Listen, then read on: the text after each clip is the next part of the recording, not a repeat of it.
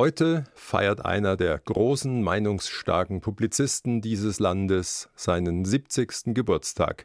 Und so gibt's im Bayern 2 Sommerradio ein Wiederhören mit Heribert Prantl, der vor sechs Jahren bei mir zu Gast war. Mit seinem Buch Gebrauchsanweisung für Populisten als Antwort auf schlichte, harte Lösungen nach der großen Zuwanderung, vor allem aus dem kriegszerstörten Syrien. Und ich fragte ihn eingangs, auf wie viel AfD-Veranstaltungen waren Sie denn schon? Ein halbes Dutzend vielleicht. 1 zu 1. Eine Stunde, zwei Menschen.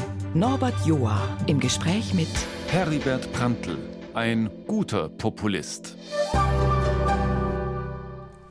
Ja, und ich war vor Tagen auf meiner ersten AfD-Veranstaltung, wollte einfach mal hingehen, mir das selber anschauen, habe oft den Kopf geschüttelt, aber zweimal auch geklatscht. Geht's Ihnen ähnlich? Nun ja, es gibt ja Aussagen, die nicht AfD kontaminiert sind. Und wenn jemand für Sicherheit wirbt, ob der ein AfDler ist oder ein CSUler oder ein SPDler, hat er ja nicht Unrecht. Es geht darum, mit welchen Mitteln man die Dinge durchsetzt. Also eine Aussage war, es war eine Riesendummheit, dem UN-Hochkommissar nicht mehr Geld und Lebensmittel zur Verfügung zu geben, dass die Leute in der Region bleiben können. Das ist eine vernünftige Aussage, die ich selber schon in Leitartikeln geschrieben habe. Und die andere, dass im klassisch rot-grünen Milieu ein bisschen der Geist herrscht, es war eine gute Tat, sie reinzuwinken, es darf aber ab jetzt auch kein Problem mehr sein.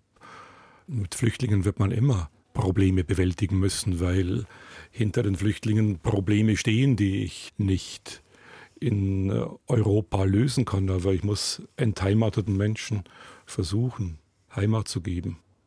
Und natürlich ist es in Ordnung und ist es richtig und wichtig, das so gut es irgend geht in der Region zu machen.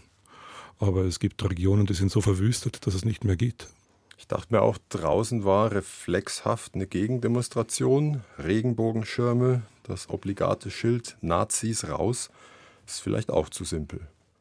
Und ja, in Demonstrationen verdichtet sich eine Position auf möglichst Einfaches. Und trotzdem sind solche Demonstrationen wichtig. Die Auseinandersetzungen sind wichtig. Aber die fehlen, habe ich so das Gefühl. Oft jeder schmort in seinen Vorurteilen. Es wird wenig miteinander geredet.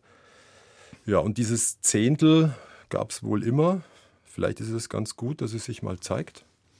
Und ja, man hat ja immer gesagt, schon vor Jahrzehnten, als die NPD Erfolge feierte, es gibt einen, wie man seltsamerweise sagte, Bodensatz, weil das Wort Bodensatz für Wählerinnen und Wähler, für Bürger etwas seltsam ist. Gemeint war damit, es gibt einen festen Anteil von Rechtsaußenhaltungen. Den gibt es in ganz Europa, in anderen Ländern Europas hat er sich früher in Wahlerfolge übersetzt. In Deutschland hat es ziemlich lang gedauert. Und die AfD, die momentan diesen Anteil von Rechtsaußeneinstellungen einsammelt, hat ja auch ein bisschen anders angefangen. Nicht mit Anti-Flüchtlingshaltungen, sondern mit einer Anti-Euro-Haltung. Eine Haltung, die einem gehobenen Wirtschaftsbürgertum entsprochen hat. Und nun vorgestern Wahl in NRW. Ergänzen Sie bitte den Satz, dass nun nach bald 50 Jahren Rot dort schwarz drankommt, ist? Nun ja, das gehört zur Demokratie.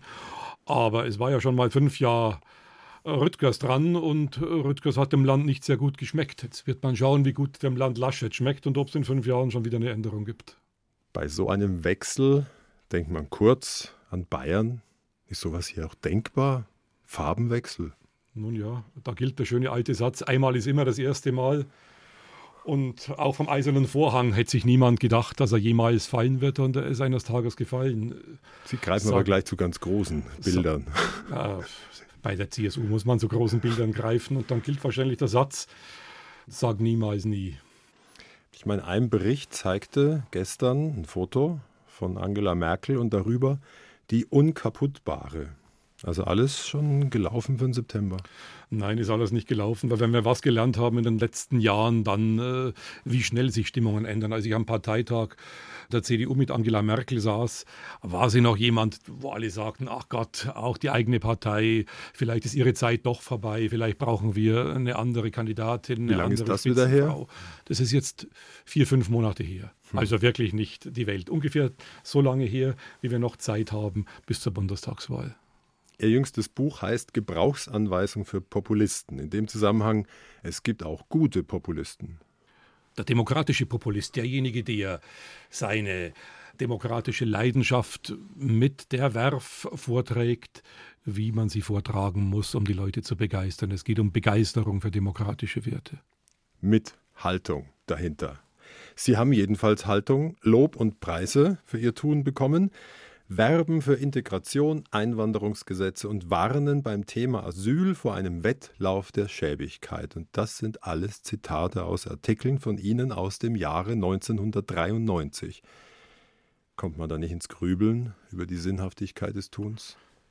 Ja, man kommt natürlich ins Grübeln und äh, denkt sich, aber trotzdem darfst du nicht aufhören zu schreiben, weil es gibt neue Leser, es gibt neue Generationen, es gibt Junge, die das nicht gelesen haben im Jahr 93. Und ich denke, es lohnt sich immer für Grundrechte, für Grundwerte und für die Verfassung und für eine aufgeklärte Welt einzutreten. Und das Ganze fällt ja nicht vom Himmel und bleibt dann für immer da. Da müssen Sie, da müssen ich, da müssen alle, die jetzt zuhören, dafür eintreten. Aber gibt ja auch gute Nachrichten, wenn man jetzt guckt, die letzten Monate, ob USA, Holland oder Frankreich, gerade fühlt sich ein bisschen nach Entwarnung an, was den Durchmarsch der Rechtsaußen angeht. Haben Sie sich insgeheim für Ihr Büchlein zum Populismus gedacht, Mist, Entwarnung gerade? Gar nicht. Ich, meine, ich bin ja froh.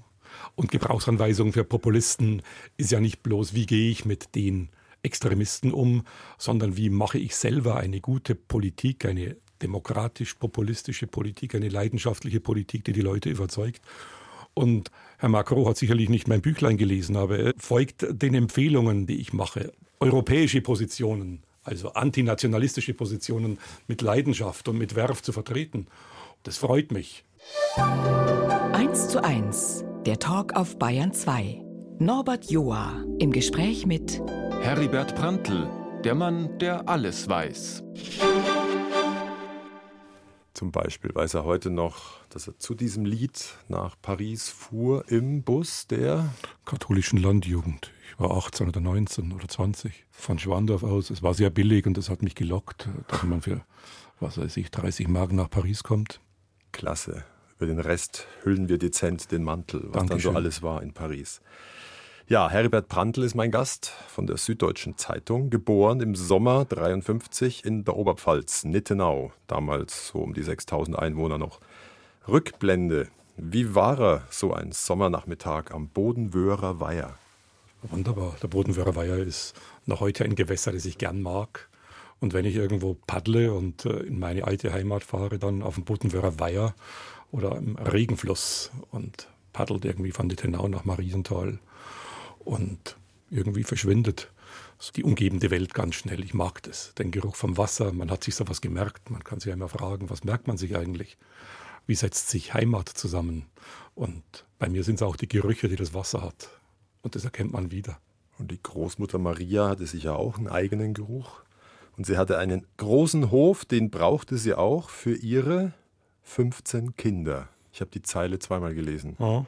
15. Ja, mein Vater hat immer gesagt, er hat seine Mutter, also meine Großmutter, nie anders als schwanger erlebt. Die ärmste eigentlich auch, oder? Aber sie war lebenslustig, lebensweise. Ich habe letztendlich von dieser Frau, von der Maria Prantl, schreiben gelernt und die Lust am Schreiben. Das ist eine kleine Geschichte. Hm. Von den 15 Kindern war ein einziger im Krieg geblieben. Onkel Oskar, ein Matrose auf dem Unterseeboot. Das Unterseeboot war torpediert worden vor der amerikanischen Küste. Später gab es ein großes Buch über diesen ersten amerikanischen Kriegserfolg.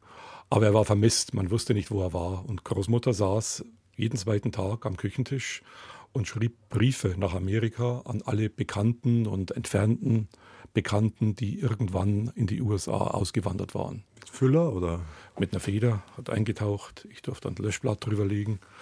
Hat geschrieben und es ging darum, ausfindig zu machen, wo der Onkel Oskar liegt. Und Im Grunde eine frühe Recherche. Es war eine frühe Recherche. Darum sage ich ja, hat mein Journalismus hat vielleicht damit ein bisschen was zu tun. Recherche und Schreiben. Hat sie es rausgefunden? Sie hat es rausgefunden. Eines Tages kam ein dicker Brief. Ein entfernter Bekannter namens Dietl, glaube ich, hieß er. Sie hat mir es ganz oft vorgelesen. Hat Fotos beigelegt und war ein Grabstein. Vor dem hat er einen Blumenstock aufgestellt.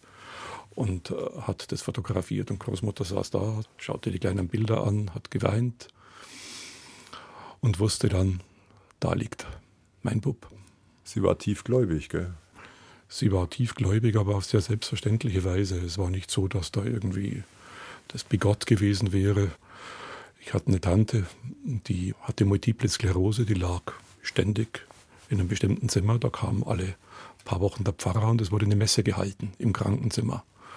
Und der kleine Heribert hat ministriert. Und das war ohne Trara, das war ganz selbstverständlich. Und diese Grundgläubigkeit hat sich mir auf ganz schöne Weise, wie ich finde, mitgeteilt. Und ist geblieben? Mit unendlich vielen Zweifeln natürlich und mit der Distanz zur kirchlichen Hierarchie. Aber es ist nach wie vor so, dass ich mich in dieser christlichen Welt durchaus wohlfühle. Und wenn ich in eine fremde Stadt gehe, ganz gleich wo sie ist, in Europa oder auf der Welt, ich stelle fest, ich gehe immer zuallererst in Kirchen. Setze mich da rein und lasse ein bisschen die Atmosphäre auf mich wirken, weil, ja Gott, Dome und Kirchen sind sowas wie die Haltestellen der Großstadt. Und man spürt ein bisschen was, finde ich, von der Geschichte einer Stadt. Und Stille statt Worten. Die Mutter, Schneidermeisterin. Es gab noch zwei jüngere Brüder und der Vater, Stadtkämmerer und Kirchenpfleger. Ich habe mehrmals von Ihnen mir angestrichen, dieses Duo, der geliebte Vater. Also den Vater hat mir sowieso gern und lieb, aber das scheint mir irgendwas Besonderes im Besonderen zu sein. Ja, weil er war zwar, wie man so schön sagt, tiefschwarz, er war ein CSUler, er war auch CSU-Stadtrat gewesen eine Zeit lang. Politisch haben wir uns dann auseinanderentwickelt, aber er war ein sehr aufgeklärter, sehr liberaler Mensch. Jemand, der mich hat sein lassen und der mich letztendlich zum Journalismus gebracht hat. Er war der, der sagte, schreib doch mal über die Pfarrgemeinde-Ratssitzungen, über die Feuerwehrversammlungen. Und ich habe es dann gemacht. Und der liegt in Nittenau. Der liegt in Nittenau auf dem Friedhof. Ich war damals, als er mir die ersten Schritte zum Journalismus geraten hat und sie begleitet hat, 15 Jahre alt. Und daher kommt die Faszination am Schreiben und am Umgehen mit Menschen, die man eigentlich nicht kennt. Damals war es der Kreisbrandinspektor, der sagt, Mensch, komm mal mit auf meine Sitzung. Heute sind es andere. Aber es ist letztendlich was Ähnliches. Man stellt sich auf andere ein, versucht sie zu verstehen und äh, drüber zu schreiben. Die Neugier ist geblieben? Ja, Journalismus ohne Neugier gibt es nicht. Und wenn, Zeilengeld hat sich hoffentlich verändert. Ach, Zeilengeld, das war trickreich, weil ich war dann der Einzige aus meinem Ort, der geschrieben hat. Damals, mittlerweile gibt es eine schöne Redaktion am Ort, aber es gab drei Zeitungen. Bayerweit Echo, Bayerweit Anzeiger, Nabtal Kurier. Und ich habe einfach mit Durchschlag geschrieben. Wenn man also. Ja, das fällt denen ja auf. Dass für die Zeile ist. macht ja aber nichts. Sie hatten niemand anderen. Wenn man 8 Pfennig kriegte pro Zeile. waren es 24. Waren 24, 24 Pfennig pro Zeile war schon stattlich. 1968.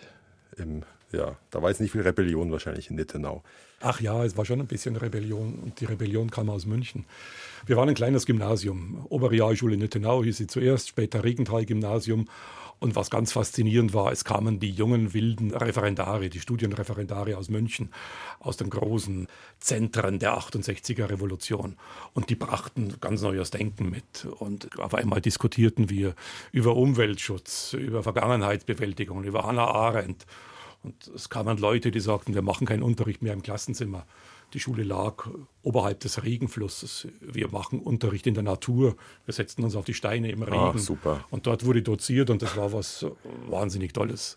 Aufbruch, frischer Wind, Abi 73 und dann habe ich kurz gestutzt, geht der Heribert Brandl zur Bundeswehr und verlässt sie als Fähnrich der Reserve. Hatten Sie mit dem Schießen kein ethisches Problem? Doch, habe ich mir lange überlegt, ob ich es wirklich mache. Aber ich hatte damals eine Scheu, was dann gewesen wäre, ins Altersheim zu gehen. Mhm. Und nachträglich jetzt, 40 Jahre später, kann ich das gut verstehen. Ihre Mutter ich die Scheu hatte. Meine Mutter ist im Altersheim. 92 Im Pflegeheim ist 92. Ich bin, wenn es irgend geht, am Sonntag bei ihr. Und äh, ich bin irgendwie froh, dass ich nicht als 20-Jähriger schon im Altersheim war. Weil es einem schon unglaublich belastet. Wir sind in einer anderen Zeit, wir sind Mitte der 70er und das fand ich jetzt erstaunlich. Sie wären gern an die Münchner Hochschule für Film und Fernsehen. Erster Impuls also, der Welt Bilder schenken und nicht Worte. Ja, man kann auch Regie machen und zum Bild gehört ja auch der Text und gehört das Theater und gehört der große Film. Wie kam ich darauf? Aus Nittenau war Kurt Raab. Kurt Raab war einer der großen Schauspieler von Fassbinder. Mhm. Und Kurt Raab war Warum läuft Herr R. amok? Mhm. Herr R. war Kurt Raab, also einer der großen Filme von Fassbinder. Und Kurt Raab, dieser damals berühmte Schauspieler, war der Sohn meiner Zeitungsträgerin. Und in den Ferien war er da und ich habe mit ihm viel geredet. Er hat mir erzählt über die Filmwelt und das war faszinierend. Und ich dachte mir, sowas möchtest du auch machen und um, Filme machen ist ja auch eine Art und Weise, auf Gesellschaft Einfluss zu nehmen. Ich habe mich beworben, ich glaube, ich habe auch die Einladung gehabt, hier vorstellig zu werden. Und dann kam die Frage und die Abwägung, lieber Jura plus irgendwas anderes. Papa hat schwer geraten, glaube ich. Papa hat schwer geraten und ich war eigentlich auch immer fixiert auf die Juristerei und dann dachte ich mir, Mensch, Brandl, kannst du erstmal Jura machen und studierst Geschichte und irgendwas anderes Schönes, in dem Fall Philosophie dazu. Dann kannst du nach acht Semestern und äh, der ersten Staatsprüfung immer noch an die Filmhochschule gehen aber es kam dann ein bisschen anders. Im Bayern 2 Sommerradio wiederholen wir zu seinem heutigen 70. Geburtstag das Gespräch mit dem Publizisten Heribert Prantl von der Süddeutschen Zeitung. Der war im Mai 2017 zu Gast und begann einst, dank spitzen mit 28 als Richter in bayerischen Amts- und Landgerichten. Blieb ein Fall spontan hängen? Klar. Das war derjenige, bei dem mich in der Sitzungspause der Anruf der Süddeutschen Zeitung ereilte.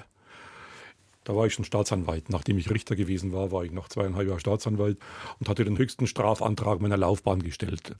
Zehneinhalb Jahre gegen einen Serienräuber. Er hatte unter anderem die bischöfliche Kasse in Regensburg und einen Oktoberfestwirt in München überfallen. Und noch eine Tankstelle dazu. Und ich habe das sehr eindrucksvoll inszeniert, habe immer die Tatwaffen mitgenommen, hatte die unterm Arm, ließ die gerade auf den Tisch fallen. Mein Gegenüber es war Clemens Prokop, der jetzige Amtsgerichtsdirektor in Regensburg und Präsident des Deutschen Leichtathletikverbandes, sagte, Heribert, da hat jemand von der Süddeutschen angerufen. Der meldet sich nochmal. Und das war Hans Heigert, damals äh, noch Chefredakteur, und stellte mir dann die erste Frage, sagen Sie mal, wie alt sind Sie eigentlich? Ich war 32. Ich sagte das 32, sagte er, passt. Sag ich, wozu, wozu passt? Sie würden in die Redaktionsstruktur passen. Das war mein erstes Telefonat nach meiner spektakulärsten Sitzung und damit begann meine Karriere bei der Süddeutschen. Ich will aber nochmal den Richter kennenlernen. Die ersten drei Jahre. Waren Sie so eine Art Richter gnadenlos oder ein ganz Verständiger? Nö, weder noch. Ich glaube, wenn heute sich noch ein Anwalt erinnert an meine Zeit als Richter, dann erinnert man sich daran, dass ich gern außerhalb des Gerichtssaals verhandelte. Ich war unter anderem Amtsrichter in Kelheim und habe Streitigkeiten gern vor Ort entschieden. Das lässt die Prozessordnung zu. Dann kann man ja auch dort verhandeln an Ort und Stelle. Man spart sich Gutachter, man sieht die Dinge an Ort und Stelle und kann dann auch gleich, das ist besonders spektakulär, an Ort und Stelle das Urteil fällen. Und der ganze Tross geht mit? Der ganze Tross geht mit. Man hängt draußen einen Zettel hin, steht drauf, Sitzung des Amtsgerichts Kehleheim heute in Föhrenweg 23a um 10 Uhr. Das wird vorher aufgehängt und dann ist es gegebenenfalls auch öffentlich, kann dann auch der Nachbar reingehen, dann lässt man die Leute reden und gewinnt ein völlig anderes Bild. Und wenn das möglich war, habe ich es gern gemacht. Und das war so außergewöhnlich anscheinend, dass es sich die Leute bis heute gemerkt haben. Richter scheinen mir überhaupt sehr unabhängige Naturen zu sein. Haben Sie denn auch mal gefehlt im Rückblick? Gefehlt, Fehler gemacht. Ja, ein falsches Urteil.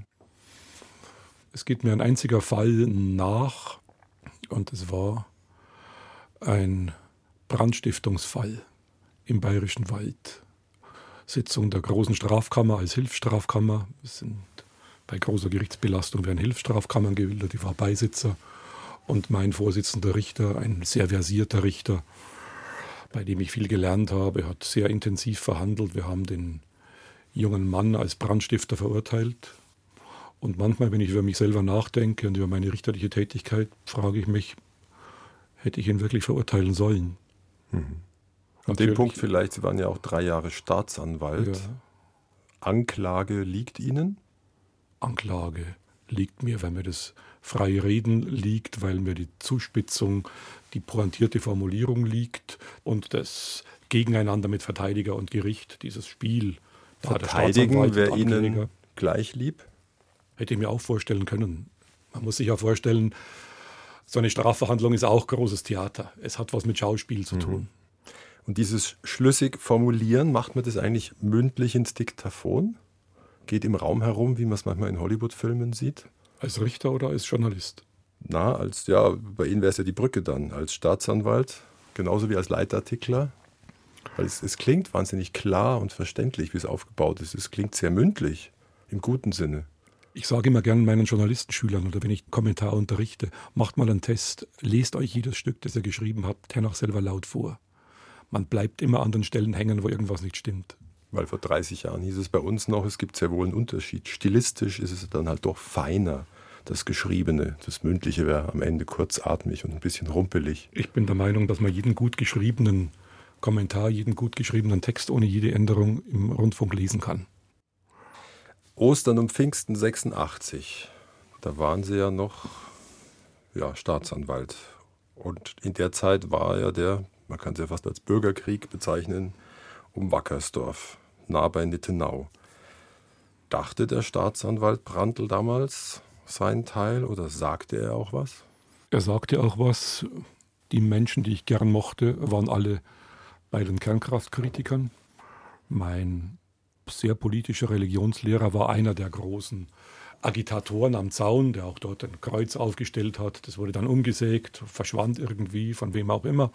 Und es war eine sehr politisierte Atmosphäre, die sich quer durch meine Familie zog, weil mein kleinerer Bruder von der Ausbildung her Chemiker suchte eine Stelle und die Stelle, die er als erstes fand, war bei der Gesellschaft zur Wiederaufbereitung von Kernbrennstoffen. Na, super. Das heißt, da war der große Bruder als Kernkraftgegner und da war der kleinere Bruder, der bei dem Laden arbeitete. Und dann gab es auch noch neben dem Kernkraftkritiker Brandl, der am Wochenende im Hüttendorf war. Und Ach, das konnten Sie als Spitzenbeamter und Jurist? Also Sie haben es sich einfach rausgenommen. Das war so. Es war, meine ich, wird genug Kollegen gegeben haben, die ein bisschen nach Staatskanzlei gucken. Es war meine Welt und es war meine Überzeugung, aber es passierte auch, dass ich dann am Montag oder Dienstag eine Strafsache zu vertreten hatte, die dort spielt. Das heißt, ich musste die Leute anklagen und die Anklage vertreten, die dort festgenommen worden waren. Waren Sie dann auch unabhängig? Ich habe mich unabhängig gefühlt, aber ich habe festgestellt, dass ich nicht unabhängig bin, in dem Sinne, dass mich der Angeklagte oder die Angeklagte, ich erinnere mich an eine alte Bauersfrau, die wegen Widerstand gegen die Staatsgewalt festgenommen worden war, Widerstand gegen Vollstreckungsbeamte, weil sie sich schwer gemacht, weil sie sich festgehalten hatte. Und ich wollte eigentlich das Verfahren einstellen, was man nicht durfte. Man muss immer da zurückfragen. Eines meiner Urerlebnisse im Gerichtssaal, wenn es heißt, welchen Einfluss nimmt die Politik.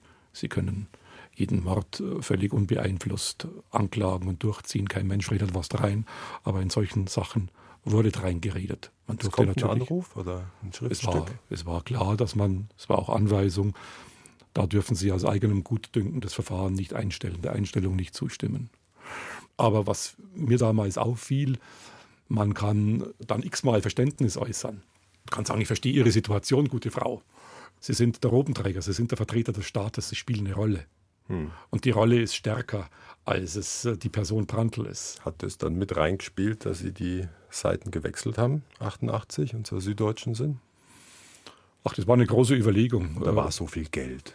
Ach, nee, das kann man nicht sagen. Jedenfalls nicht damals.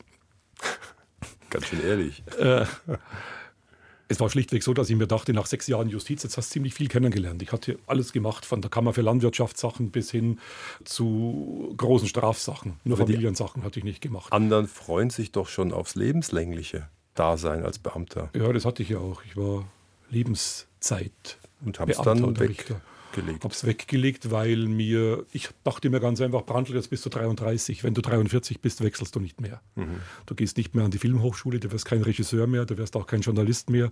Du bleibst Richter oder du bleibst Beamter und was du machst bis zum 65. oder 66. Lebensjahr ist klar. Und ich war neugierig. Sie wurden Ressortleiter Innenpolitik 1995 und seit 2010 sind Sie Mitglied der Chefredaktion. Mhm. Also das sind mehrere. Nun kenne ich Ihr Konstantin Wecker Lebensmotto. Genug ist nicht genug. Ja, man soll sich nicht zufrieden geben mit dem, was man hat. Der Chef wäre es schon gewesen, der alleinige?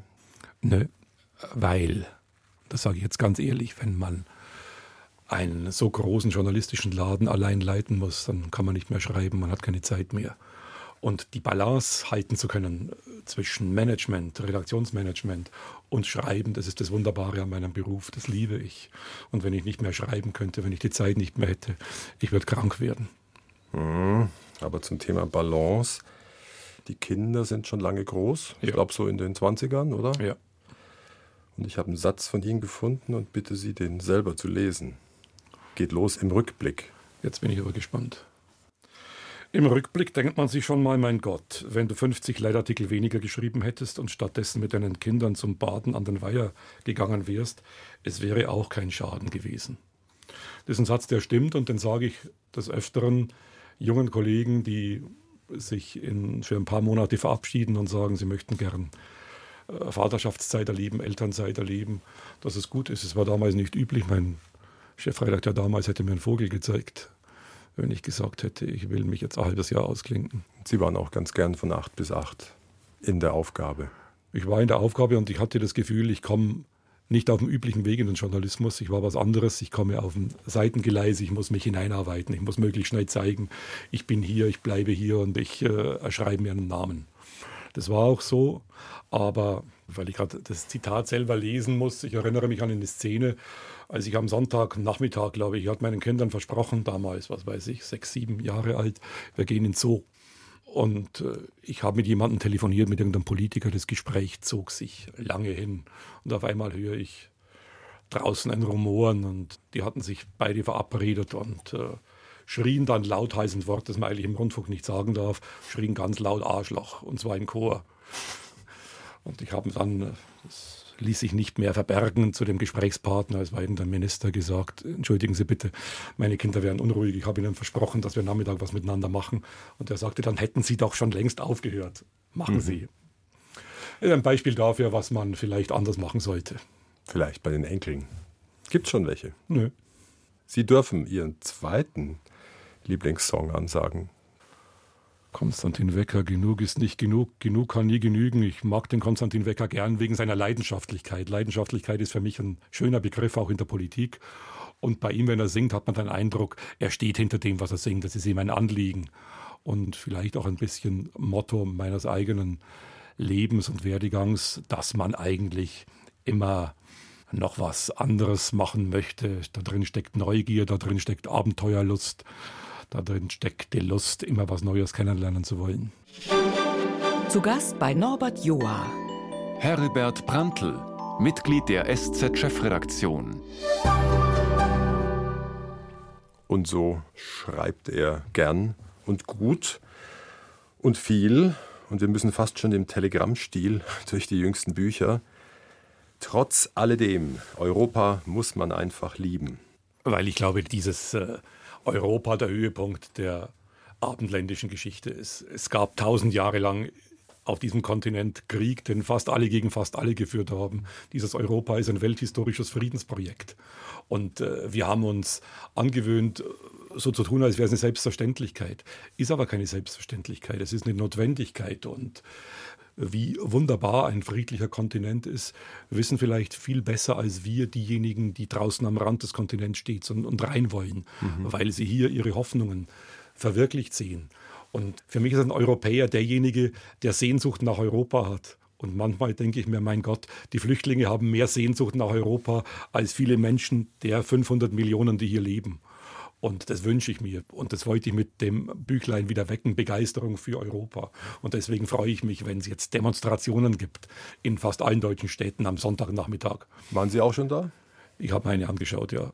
Pulse of Europe heißt es. Pulse of Muss Europe. jetzt auch mal hin. Um 14 Uhr in München ist es vor der Oper, glaube ich. Und ja, und es ist äh, zum ersten Mal, äh, sagen mir die ganz Alten, die ähm, Politiker, die ich gern mag, Leute wie Heiner Geißler, Sie spüren und erleben zum ersten Mal wieder eine Europabegeisterung, wie Sie sie in den 50er Jahren hatten.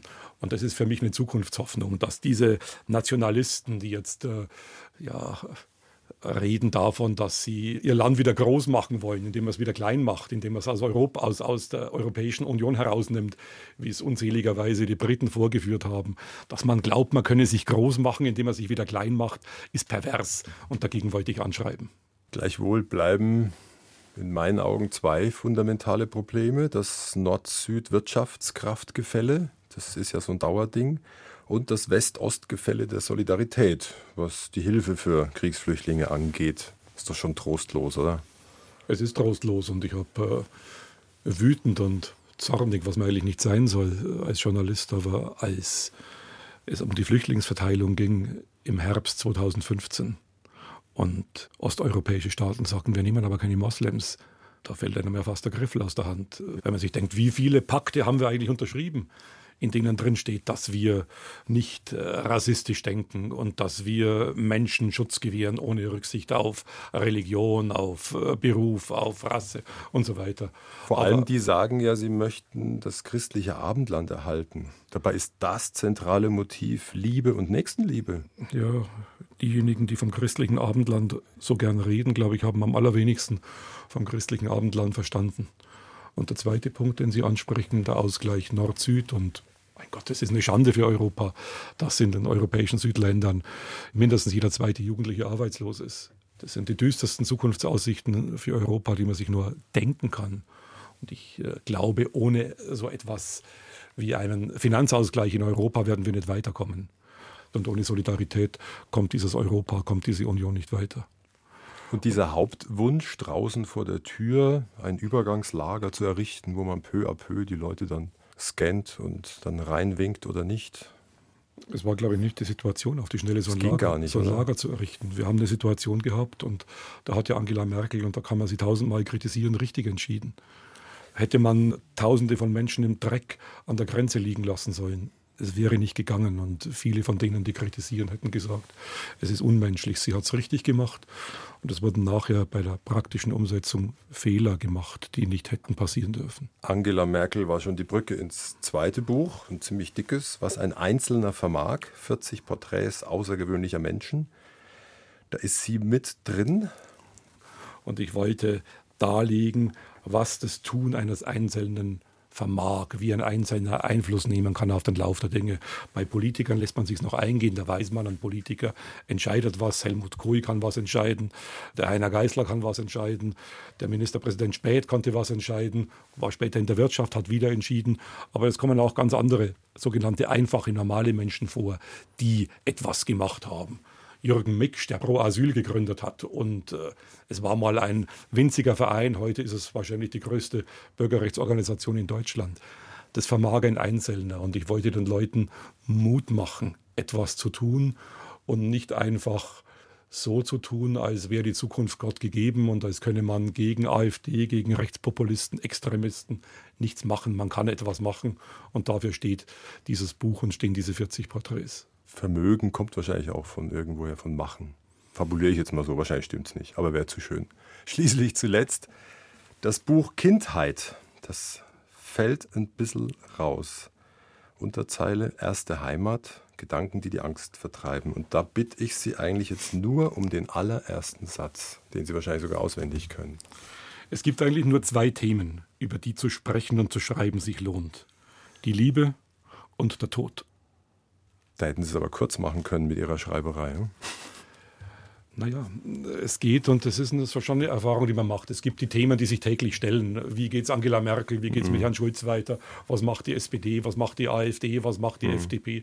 Kommen sie wieder im Bundestag? Alles gut und schön und alles spannend und alles wichtig. Und das ist die tägliche Politik. Und es gibt äh, die existenziellen Fragen. Der Tod, Sterben.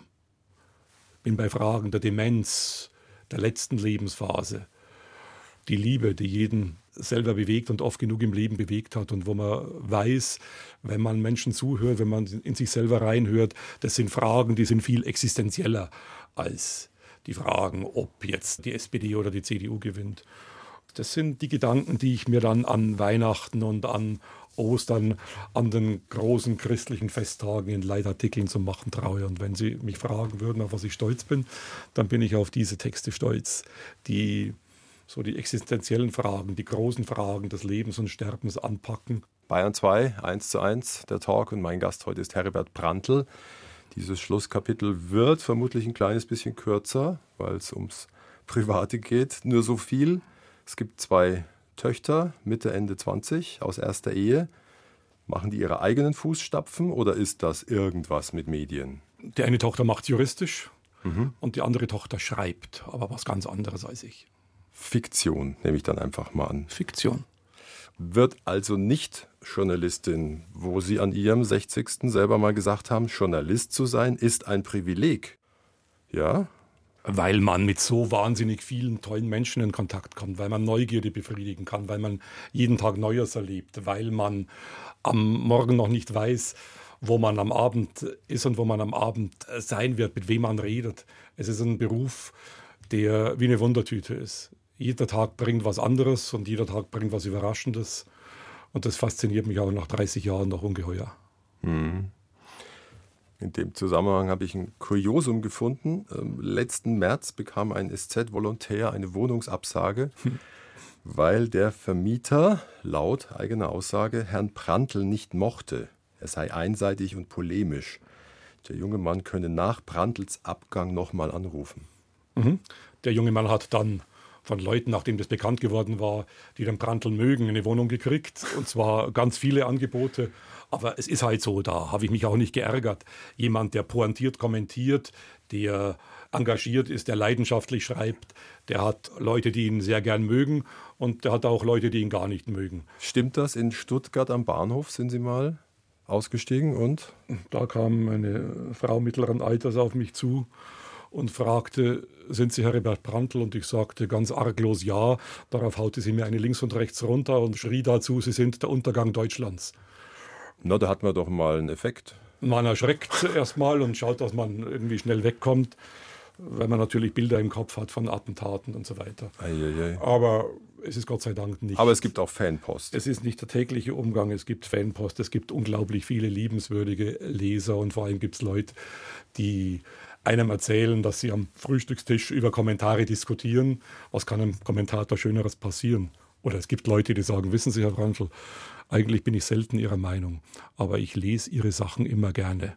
Das ist etwas, ein Kompliment. Das wäre überhaupt zu wünschen, dass man die andere Seite überhaupt noch wahrnimmt und versteht und nicht jeder in seiner Blase ersäuft. Ja. Und wenn jemand, der eine andere Meinung hat, äh, sagt, den lese ich gern, freue ich mich.